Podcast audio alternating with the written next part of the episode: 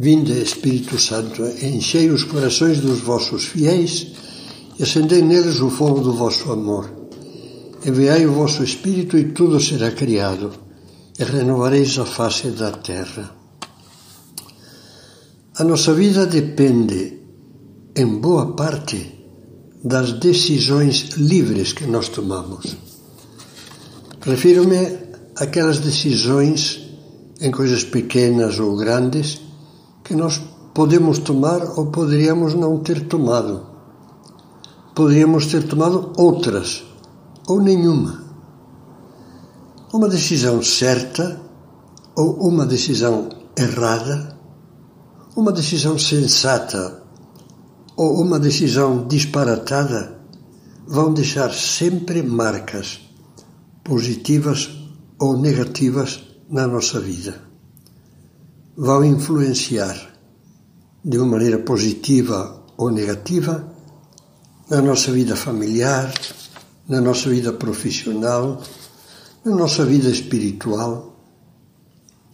Pense que a graça de Deus, acima de tudo, é que trabalha as coisas boas da nossa vida.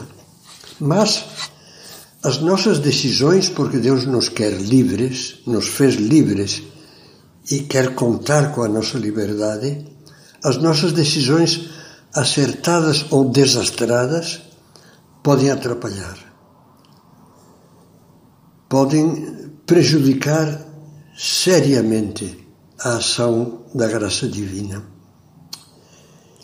Estamos iniciando agora uma nova série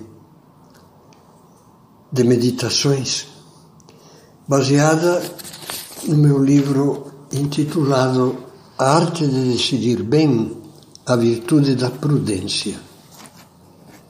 É uma série que vai ser dedicada à prudência, que é exatamente como diz o título, A Arte de Decidir Bem. E esse livro tem como epígrafes duas citações da Bíblia do livro dos Provérbios. A primeira diz: O coração prudente possuirá a ciência. Provérbios 18, 15. A segunda diz: No coração do prudente repousa a sabedoria. Provérbios 14, 33. E vamos começar já prudência. O que é e o que não é. E começaremos comentando o que ela não é. Muitas pessoas têm uma visão míope, reduzem a prudência a simples cautela. O cuidado para evitar o mal, que isto é a cautela, é algumas vezes um aspecto da virtude da prudência. Mas muitas outras, como veremos adiante, é exatamente o oposto dessa virtude. Repare que as duas principais palavras que nós utilizamos para falar da cautela são negativas. Cuidado. Não. Por exemplo, tome cuidado ao atravessar a rua. Não saia à rua sozinho, de noite. Não confie neste seu sócio. Não se arrisque a comprar uma moto. Não exagere nas doações de caridades, porque eles acabam abusando. Cuidado com o que posta no Facebook ou no Instagram. Cuidado que com tantas idas à igreja você vai virar carola. Nessa sinfonia cacofônica de cuidado e não. Algumas frases das que eu acabo de pronunciar merecem o nome de prudência, mas outras não.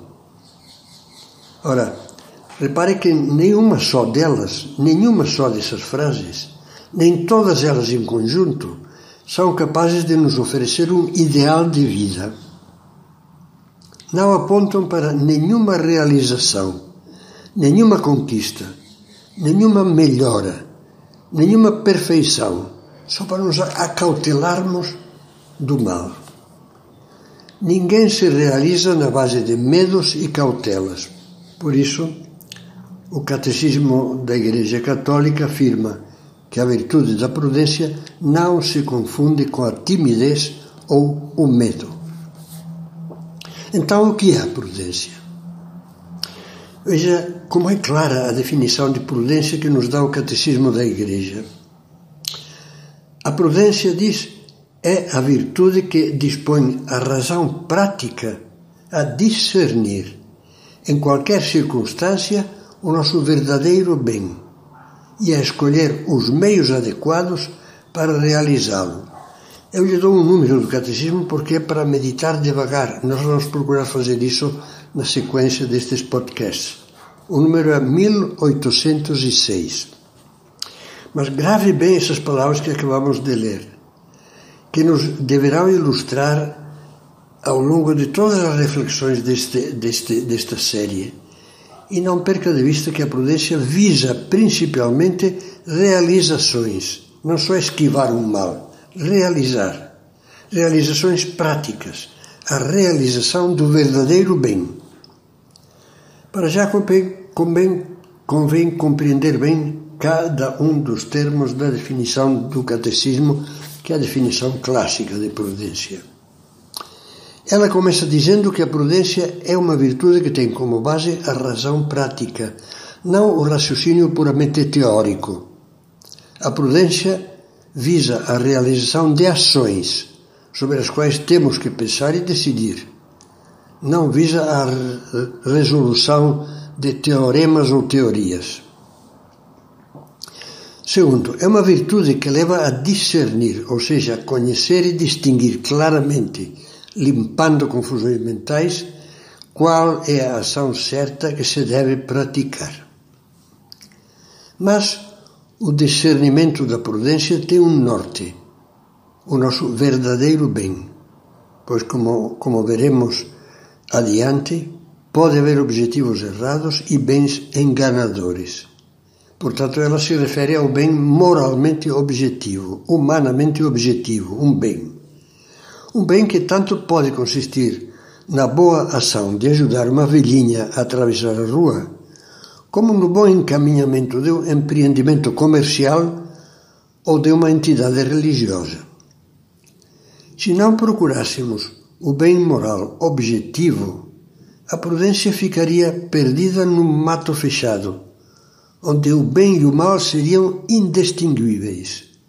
Seria como a selva escura em que o Dante se extraviara, porque, como ele dizia, la diritta via era smarrita, tinha perdido o caminho reto. Uma vez discernido o verdadeiro bem, chega o momento então de escolher os meios adequados para realizá-lo. Como a prudência é prática, um ato da razão prática, da razão que pensa face à vida prática, como a prudência, repito, é prática, a pessoa depois de dizer quero fazer isso, tem que se perguntar como vou fazê-lo. Finalmente, com os meios bem escolhidos, é hora de decidir-se a agir e fazer. Em pouquíssimas palavras, São Tomás de Aquino, inspirando-se em Aristóteles, resume tudo isto dizendo: a prudência é a regra certa da ação e se perguntava, é a primeira das virtudes, vários filósofos se perguntaram isto, porque é uma virtude cardial, uma virtude humana, uma dessas virtudes que são eixo à volta da qual giram outras virtudes unidas a elas, ligadas a elas. São essas quatro virtudes. Prudência, costuma colocar-se sempre a prudência em primeiro lugar. Prudência, justiça, fortaleza e temperança Veja que falamos de virtudes humanas ou morais, que é a mesma coisa, não de virtudes teologais como fé, esperança e caridade. Pois bem, os pensadores clássicos pagãos e cristãos dão à prudência uma precedência sobre as outras virtudes morais: justiça, fortaleza e temperança. Não dizem que seja a maior das virtudes a maior virtude humana, todos concordam em que é a justiça. A maior de todas as virtudes em seu conjunto é a virtude teologal da caridade. São Paulo, por isso, dizia: se não tiver caridade, não sou nada. Contudo, disse que a prudência tem precedência sobre todas as outras virtudes humanas neste sentido. É a moderadora, é a que tem a batuta, como o regente da orquestra, moderadora de todas elas. Guia e orienta as outras virtudes para o fim próprio de cada uma delas, ajudando-as a manter-se no ponto certo como dizem os filósofos, no ponto médio do equilíbrio moral, evitando assim que descambem para a insuficiência, para o exagero da insuficiência ou para o, exagero da demasia, demais. Nem de mais nem de menos. Por isso São Tomás chama a prudência a mãe das virtudes.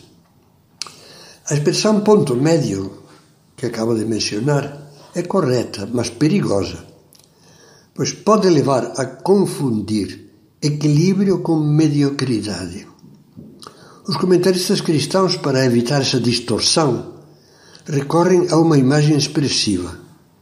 O ponto médio moral é um cume que se eleva entre os dois abismos, está no meio de dois abismos.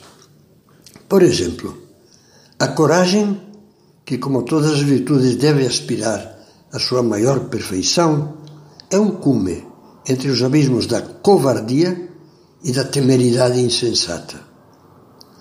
A ética tradicional define essa função diretiva da prudência dizendo que ela é auriga virtutum, literalmente condutora, auriga em latim, do carro das virtudes. Talvez você se lembre das corridas de quadrigas, de bigas, quatro cavalos, dois cavalos.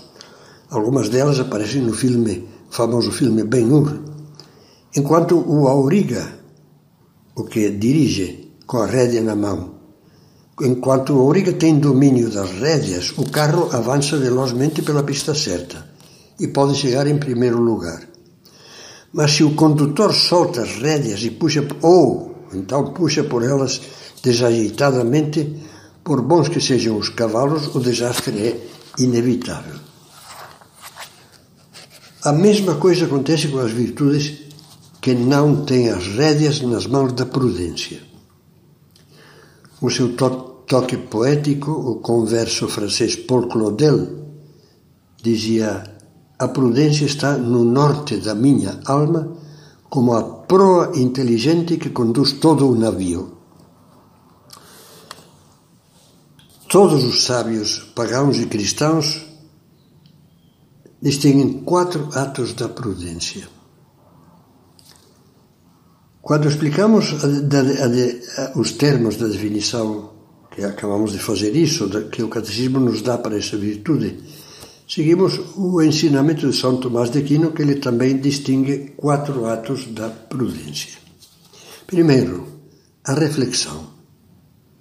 Segundo, o juízo, o juízo de valor ou os julgamentos práticos. Terceiro, a decisão. Quarto, a realização.